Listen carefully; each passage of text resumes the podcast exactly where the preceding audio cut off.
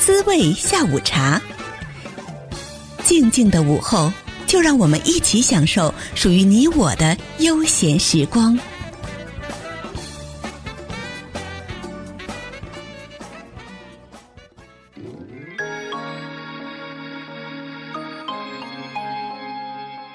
要如果没有疫情，我是原来是计划要回津巴布韦去拍一个纪录片的。导演不懂表演，嗯、很难导好戏。网大特别火，叫什么网什么网网大？网大就是网网络大电影。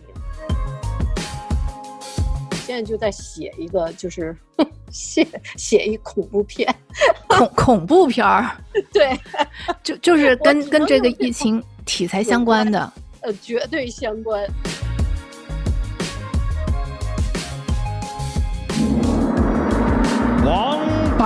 牌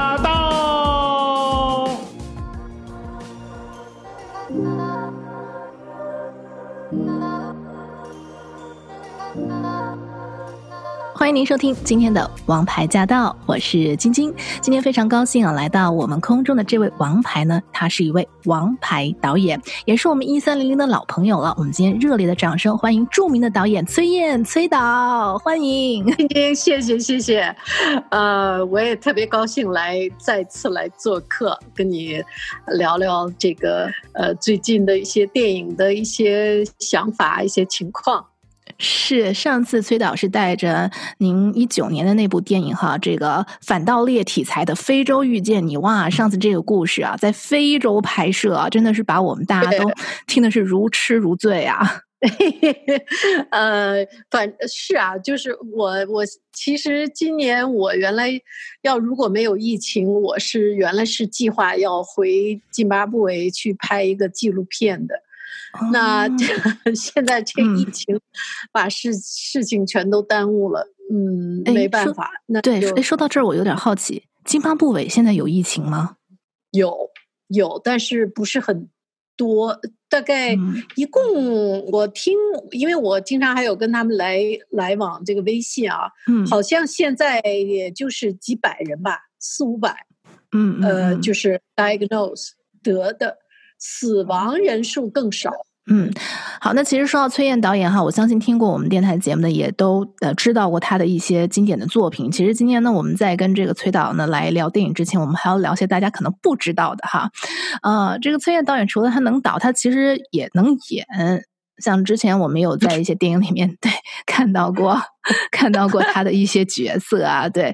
然后这个崔艳导演来来讲讲，您是怎么样走上电影这条不归路的吧？对，怎么怎么掉进这个坑的？嗯，这坑，这个坑其实也，嗯，也非常呃，也不是说纯巧合，因为我之前在大陆是跳舞的，那跳舞呢，就是它是表演艺术嘛，那呃，就是当时很小，就十 teenager 的时候，然后就来了几个。呃，电影厂的导演啊，这个编剧什么，呃，不，制片人什么的，然后就把我们三个女孩给挑去了，挑去，挑去以后，那个他那个大陆他也不试镜啊，他不是那种像这边还要上镜啊什么的，他呢就是让我们读这个，就是来个小品什么的。后来我呢就把他们给，我就念了首诗，然后那个我就看那几个男人都哭了。然后 我就觉得好，哎、嗯，这个挺有意思，怎么他们都哭了呢？当然，我也就是比较悲惨的一首诗啊。嗯，呃，我我我肯定也哭了嘛。然后，哎、嗯，就把我给留下了。嗯，就这么就进了电影圈。嗯、最逗的是，他们当时给我找了一个中戏的老师，嗯、就专门给我上小灶，因为我没有完全学过这个表演嘛，所以他们 就。然后这这个老师呢，就是给我讲的课全是那种舞台剧的课啊。嗯。然后我因为我特别喜欢看电影，但是那个年头好像也没有什么太多的电影，但是嗯，有一两部电影我特别喜欢，像什么海鹰啊，什么那种，就是嗯呃王新刚啊，什么这些老老电影演员演的，我就是可以倒背如流。但是你暴露年龄了啊，嗯。无所谓，对了，就是后来我就觉得这个这个老师不行，然 后然后我就我就说你这个不是不是电影表演，你这个你这太大了，太夸张了。然后这个老师就很气愤的就把我给。就告给导演说，这孩子就是好像啥也不懂，完了还特狂，还不听我话，什么什么。后来我就说我不学了，我觉得学了学歪了反倒不好，不学了。然后后后来我就有个性，就是呃太有个性了，就所以在大陆混不起来。哎呦呦！后来后后来后来就去了那个北影北影的，反正就是混呗。那个时候也是我就是想看他们怎么拍电影，嗯、然后就在片场过了那么两年吧，然后。嗯看了他们怎么拍，我就我就注定想做那个导演。我就觉得演戏其实没有什么意思，我希望去能导，就是能在那个镜头后面来组织那种的，哎，就这么走进来的。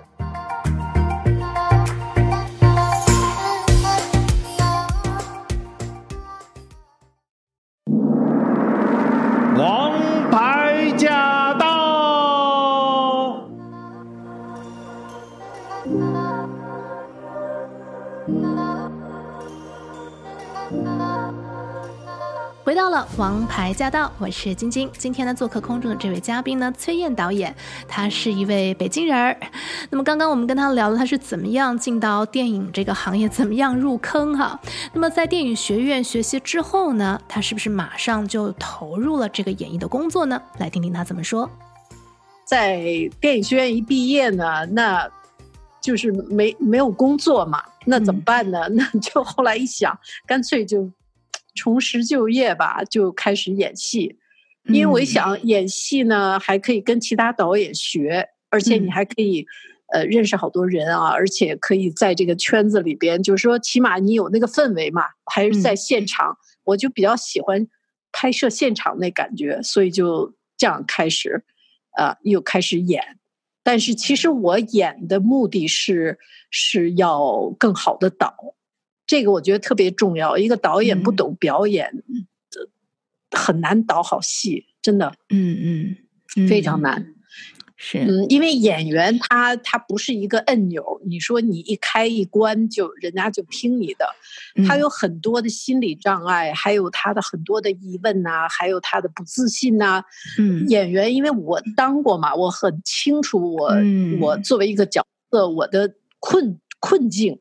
所以，那我我要如果做导演，我就可以帮助他解决那个困境，就把他最好的一面表现出来。我觉得这是我的工作。所以，哎，所以你其实我觉得表演的好好大程度上是导演把它导出来的好，真的。嗯，这好，这导演自己有过演员的经历，所以对明白。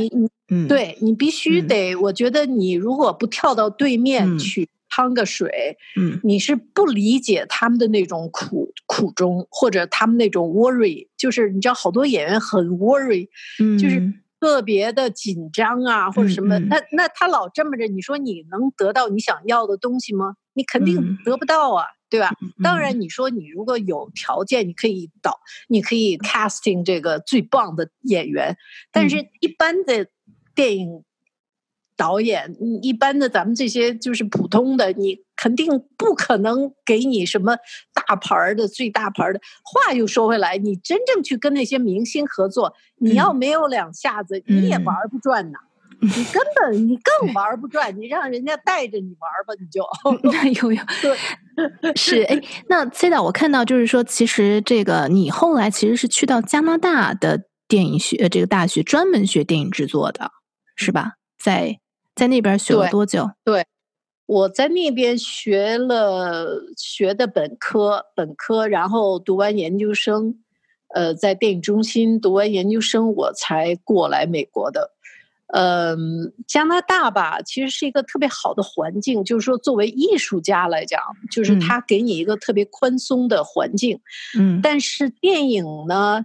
你你比如说，你问好多人，你看过加拿大电影吗？那大部分人都说什么加拿大电影没听说过，是吧？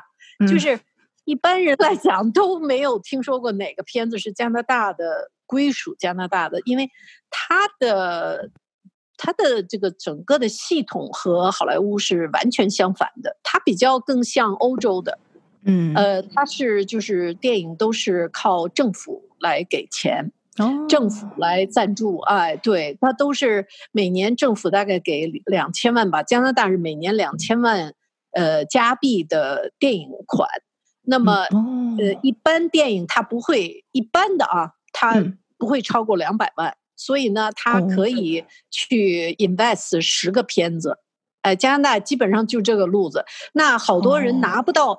你你还拿、嗯、像我们这个还根本拿不到电影电影局的这个钱的话，嗯、那你只能自己筹筹资，那就更低，嗯、对吧？嗯，就更更低的预算。嗯、所以所以加拿大就是一个是这个资金就是限制，嗯、所以一般拍的都是比较小的艺术片。嗯，呃、但但是它的艺术片呢，它是就是说随你去拍。哎，呃，你也不需要，而而且你拿到钱以后，你也不需要说还要给我回本儿，no，哦，就是，哎，不用回，哎，只要是把那个最后给他打上什么加拿大电影局啊，或者是呃 Telefilm Canada，啊或者是 Ontario Art Council 什么这些电影资呃呃这个机构啊，嗯嗯，就就 OK 了，呃，yeah，associated with 什么什么什么，所以呢，所以他就养了一批这个。特别懒的这个，我觉得啊，一批电影人就天天等着，就特别会申请这个 fund，申请这个这个 grand，yeah，这是一门学问啊！我跟你讲，那个就非常，呃，不像美国的这种商业电影的 pitch，它的 pitch 是完全是。呃，就是看你的这个 stake 高不高啊？看你的这个 genre 的整个这个故事是不是吸引人呐、啊？是不是有观众啊？是不是？这是这边的观点了。在加拿大，基本上就是说你得特别会申请，你得有一套，就是他希望听的是什么，你知道吧？就特别特别的呃有意思，就是很像欧洲。但是他比较自由，哦、就是说，而且他没有这个负担，说我必须要赚钱，嗯、必须要呃回款，没有。哦，原来是这样子，这真的是跟这个美国的这个电影体系完全截然不同哈。对，难怪你会来美国啊。我我是还有一个吧，我觉得加拿大人吧，他可能没有经历过这种大起大落，因为我从大陆过来嘛，因为你知道大陆生活过的都是大起大落的那种生活，嗯、所以呢，就是呃，想拍的东西也比较 dramatic，对吧？嗯、呃，但是加拿大呢，他是特别的反对这种。melodramatic，他老是说：“哎呀，你那个，你那题材太 melodramatic，然后老是什么 subtle subtle subtle，老是让你非常的那个 modest，让你往下压压压，就是一定要有那种生活的那种平平静。那你说好莱坞要如果这么拍，谁看呢？对不对？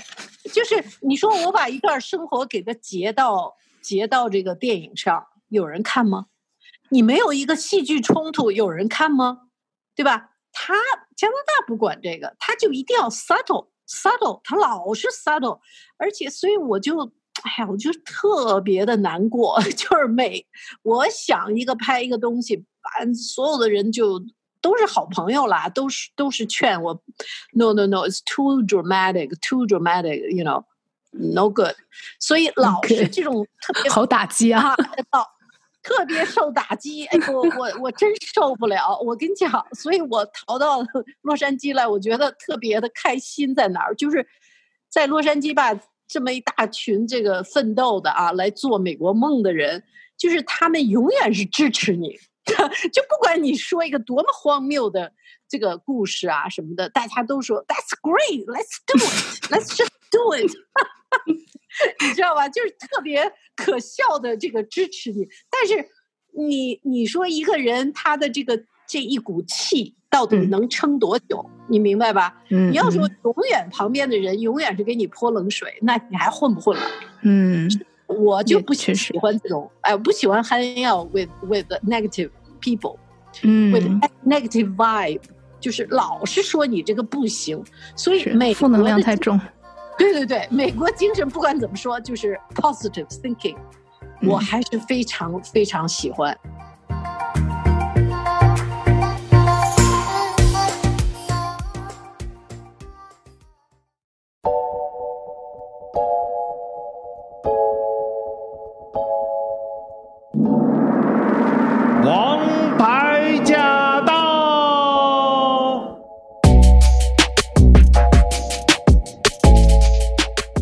现在这段疫情的关系嘛，那电影院也不能开门，那整个电影业就停摆下来了。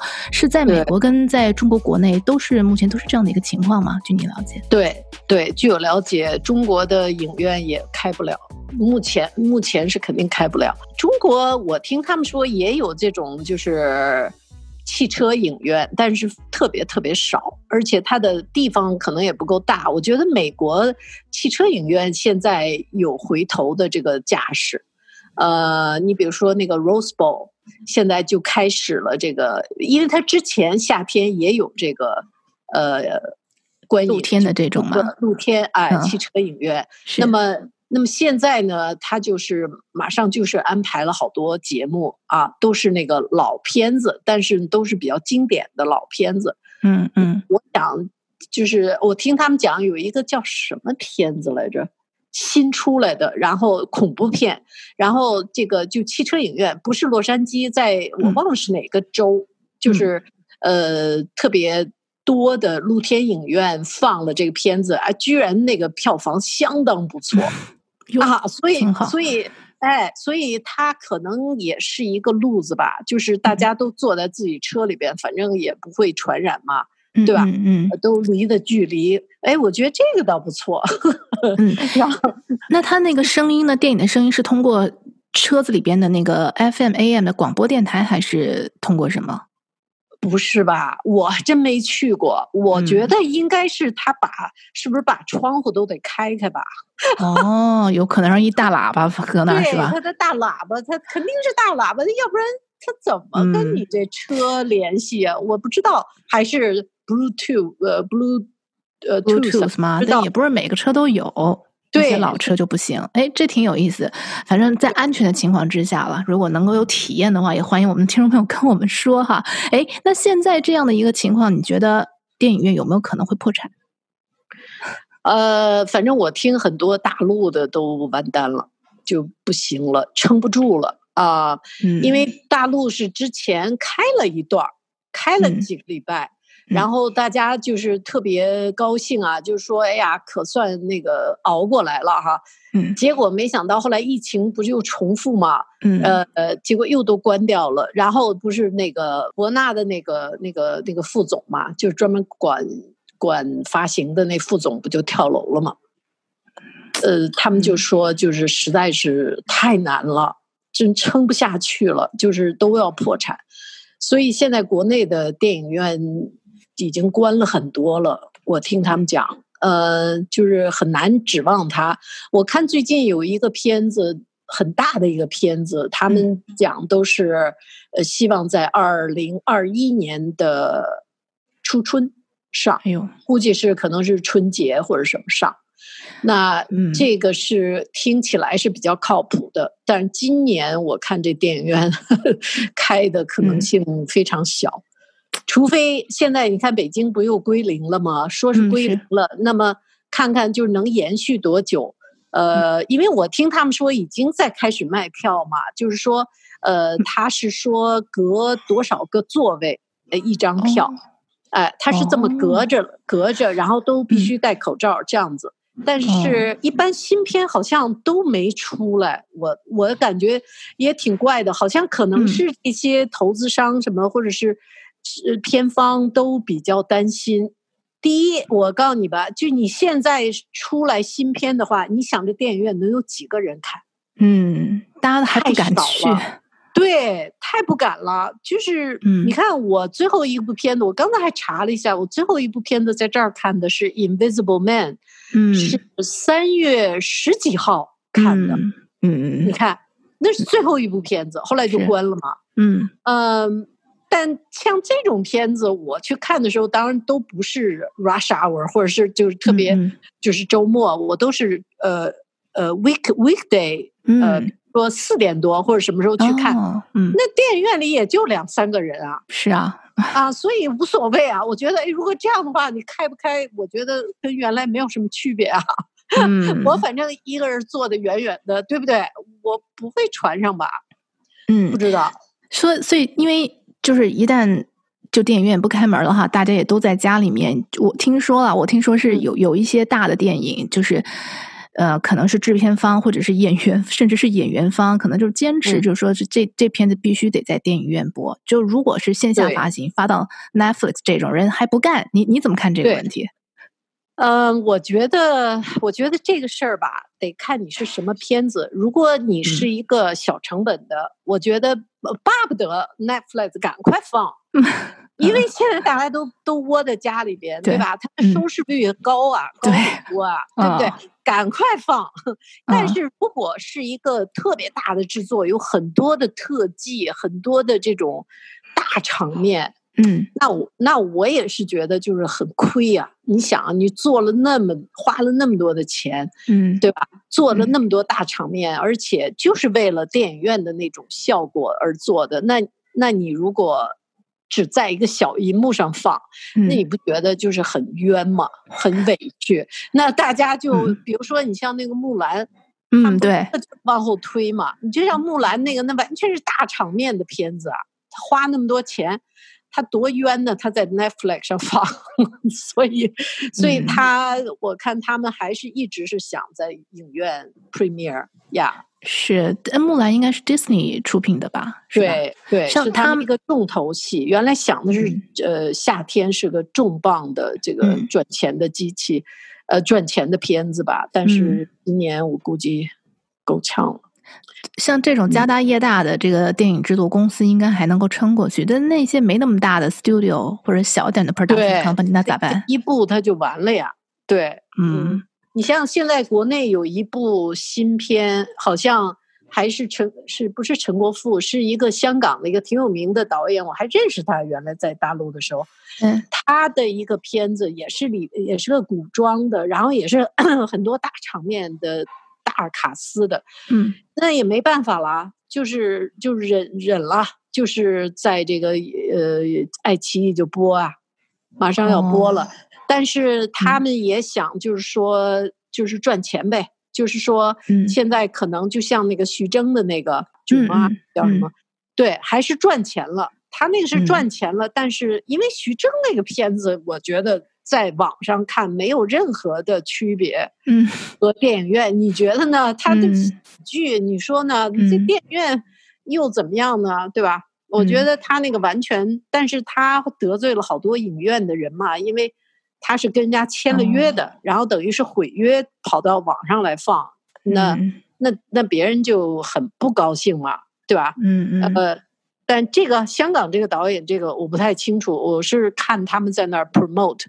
呃，挺挺大的一个片子，呃，古装片，那嗯，不知道这效果，可能是效果应该不错，就是希望他们也能够把钱赚回来吧。主要是，嗯，嗯也是真是挺艰难的，哎，对，这今年就特别的不容易，对影视呀，我那些电、嗯、呃大陆的这些电影朋友，基本全歇了，对全都在那儿种种花的种花，种菜的种菜。哎呀，那那也挺好的嘛。对，撸撸起袖子在家当那个植物专家。下地了，都下地了。然后什么 在什么郊区哪儿找一农农村的什么别墅，就开始就是玩啊。然后说可能哎，但是有一个大陆有一个特别有意思的转折点，就是现在大家不管谁都是在拍网剧，呃，网大网大。嗯，网大特别火，叫什么网什么网网大网大，就是网网络大电影，网络大电影什么个概念啊？它实际上不，它实际上就是一个 feature film，只是说呢，它一般以前的这种网大，他们叫网大，就是必须得是八十分钟以上，但是呢，啊，但是呃，就是说，呃，它不是个连续剧啊，它是个电影。然后他们有专门收网大的这个部门。呃，那现在这个据说这个网大特别火，嗯，好多人的那，因为大家都在家憋着嘛，那那那好多人的这个网大就突然就一夜之间就就火的，大江南北火的一塌糊涂。呃，他自己都不知道怎么火的，就特有意思。嗯、这种这种网大是还是需要有演员来演吗？还是就是都都都是一样一样，只是说、嗯、呃，只是说他的预算比较低。以前呢，大概六百万、五百万、六百万或者更低，呃，一部。然后呃，他主要是就是迎合一些年轻观众的喜好，嗯、比如说什么。之前有那种什么呃涉案剧啊，或者是恐怖的啦，里、哦、呃就是也不能很恐怖啦，呃侦探剧啊，哦、或者是嫌疑的那种穿越的、哦、穿越的，穿越现在估计也不行了，也不让拍了，呃就是或者是爱情爱情片啊，百看这种小的百看不腻，嗯、对，也没有什么，就是好多都是他们，比如说呃这些呃网络公司都。都这个养了一帮演员嘛，都签了一帮演员。嗯、那这帮演员都是没什么名，但是就是签了以后呢，嗯、就说起码我给你机会，对吧？嗯、所以是哪个公司出版，那么他们出品，他们可能会要求导演来用他们的人。嗯，呃，所以就是互相帮助吧，就是他们也能培养一些自己的演员。呃，一般都是年轻人，对，嗯、都是年轻演员。对，那我很好奇，这段期间，这个崔导在洛杉矶哪儿也不能去，在家 种了哪些花花草草，做了些什么事儿？我我我是买了不少花儿，反正是反正是，我喜欢花儿嘛。但是、哦、但是我因为我没有种地种的地方，所以因为我在二楼上，所以那个只能就是。呃，浇水啊，看着它长啊，或者看着它灭啊，嗯、就是这个。呃，但是平常就是基本上就是宅着写剧本呗。呃，我现在就是我，我还是。就是挺关注这个 pandemic，就是我特别想从中提炼出来一个故事。嗯、我现在就在写一个，就是 写写一恐怖片，恐恐怖片儿。对，就就是跟跟这个疫情题材相关的。呃，绝对相关。就是实际上有点像那个按按我们在电影界的 pitch 啊，就是说，我不知道你看过没看过，有一部片子叫《Devil Inside》。特别好看，嗯，特别棒的一部片子，叫一个小成本，叫《Devil Inside》。OK，呃，还有一部片子叫 Probably You Heard About It，叫《I Know What You Did Last Summer》。Summer，Yeah，我知道，这特经典的一恐怖片儿。对对对，就基本上是这两部片子的一个组合。嗯。你明白吧？所以，嗯、所以呢，就是我们在这边 pitch 都是这样的，in between this film and that film，你说，然后，然后这个这个 producer 或者谁马上就、嗯、就明白你要讲什么了，嗯、这个是最好的办法，就是你给他两个 example，嗯，或者 in the van of 啊、uh, 这个呃、uh, devil inside、嗯、and what I 呃、uh, I I know what you did last summer，就这种啊，所以那个。 呃，实际上我是讲一个，就十年以后，从现在啊，十年以后，嗯、然后二零三零年，二零三零年发生的事儿，对对对，但是它跟就是二零二零年的事儿是有关系的，呃，对，有有绝对的关系，所以呢，就实际上讲的是二零二零年的事儿，但是呢，呃，是它是个起因，但是讲这些人就是这些、嗯、这些年轻人这些 careless 嘛。就是他不顾忌嘛，他们实际上他也并不是说呃、uh, intentionally to kill someone，no，嗯，但他的这。种 careless，他这种不负责任导。致了，嗯、对吧？导致了这些悲剧，那你是要偿还的呀，是你你你不能就这么就跑了呀，你走不掉的，嗯，就是有。人，这个上天是看着你的。所以呢，嗯、我我我是用了这个这么一种说法嘛，就是说在人死之前，有的时候这个他们会跟这个 devil make deal。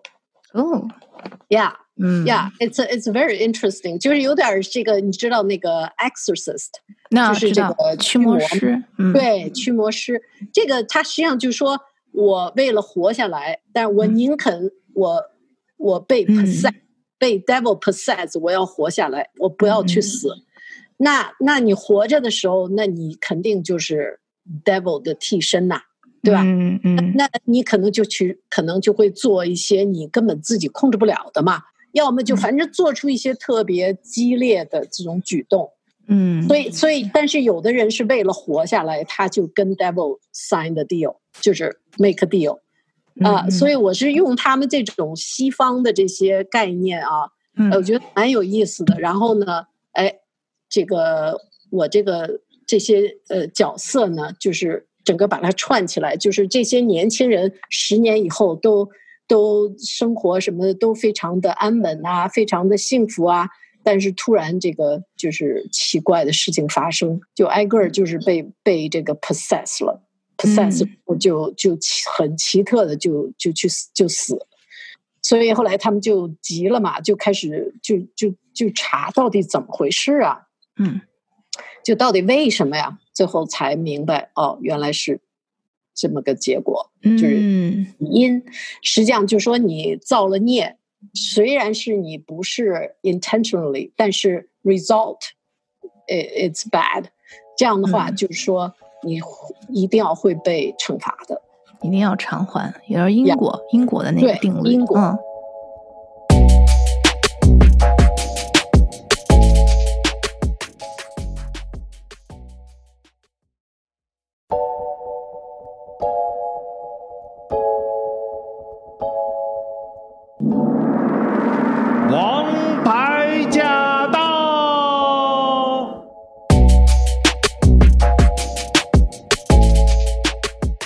在节目的最后呢，我们要请崔导给我们推荐一部好片子啊、呃，这个别别别太恐怖啊，别别太 negative 啊，这个这个我们现在需要特别 happy 的啊，心情愉悦的，有没有什么推荐的电影？哎、我的妈呀，真是不行，啊、我还真是没有特别愉悦的。呃、啊、哦，有一个我还没看，但是呃，但是是刚出来的，叫 Palm Spring。啊，Palm Spring，咱们熟悉的 Palm Spring 吗？就这个地方，它是一个那个喜剧，它是有点那个像那个 Groundhog Day 那种，就是它永远老呃这个这个醒来，老是在同样的地方醒来，老是死不了，或者反正就是特别逗。然后 我看了那个 trailer，我是想看啊，我是个是个爱情喜剧，这个大家可以去看看。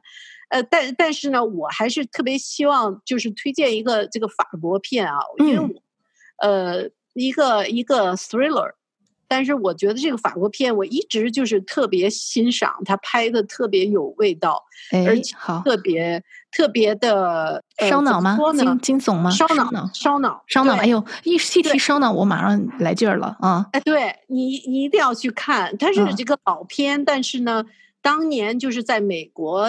呃，这个特别轰动，因为它是个外语片嘛，嗯、所以呢，呃，嗯、开始呢就大家都没当回事儿，就是在那个艺术院线，嗯、其实它并不是一个艺术片，嗯、它完全是一个外国的一个法国的呃商业片，OK，你知道吧？但是因为它是法文，所以就把它落到这些电、嗯、外呃这个艺术电影院去了。哦、了解，呃、片名片名 告诉你叫 Tell No One。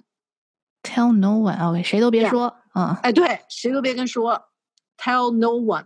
中中文译名查到叫《不可告人》，是法国二零零八年的吉约姆卡内执导的一部电影，是吧？对，而且这个男主角还是法国非常有名的一个男主角，嗯、呃，他演过那个《Untouchable》，记不记得那个《Untouchable》那个、哦、那个富人，哦、瘫痪的富人，就他演的。哦，嗯，好像好像是他。呀、yeah，Tell No One，我特别推荐。我我在国内的时候，我我跟他们好多发行商说，我说我要是你们，我立刻把这片子买来。嗯、我我我要么我就在中国发行，绝对能赚钱。中国人可喜欢这种烧脑的，嗯，绝对能赚钱。因为你知道，后来中国不是就是大陆后头后呃，就是进了好多那个外语片嘛。卖的非常好啊，就是印度片，还有一些西班牙的恐怖片和惊悚片卖的特别好啊。对对对，我我记得有西班，是不是西班牙之前有一部叫做《看不见的客人》，您看过吗？对，对我看过，特火，在特火，火的一塌糊涂。后来又有两部，都特别好，卖的都特。叫座啊，哎呦，嗯，所以我就给他们推荐这个。当时我我给一家发行公司，我不知道他们后来买没买。我是觉得，呃，这个片子拍的很棒。行，建议也推荐给我们的听众朋友哈，这个 Tell No One 哈，叫这个刚刚不可告人哈。对，行。好极了，好，今天聊得特别开心，然后希望这个崔导的这个新的剧本能够在这段时间养花之余顺利的完成。谢谢谢谢谢谢谢谢，好的，那下次咱们再继续聊。好的，谢谢啊，晶晶。好的，好，谢谢大家。OK，好，拜拜。嗯，拜拜，拜拜。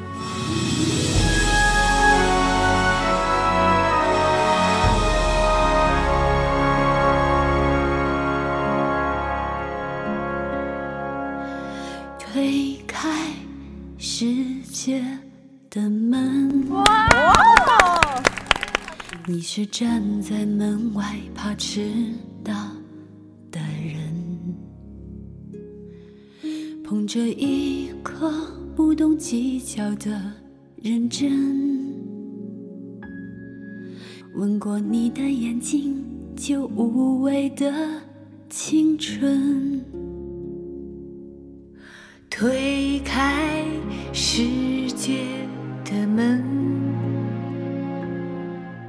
你是站在门外怕迟到的人，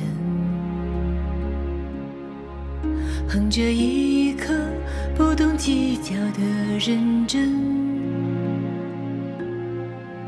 吻过你的眼睛，就无畏的青春。左手，手的你呀，知己的花衣裳，世界本该是你醒来的模样。左眼的悲伤，右眼的倔强，看起来都一样。原来你就是我自负的胆量。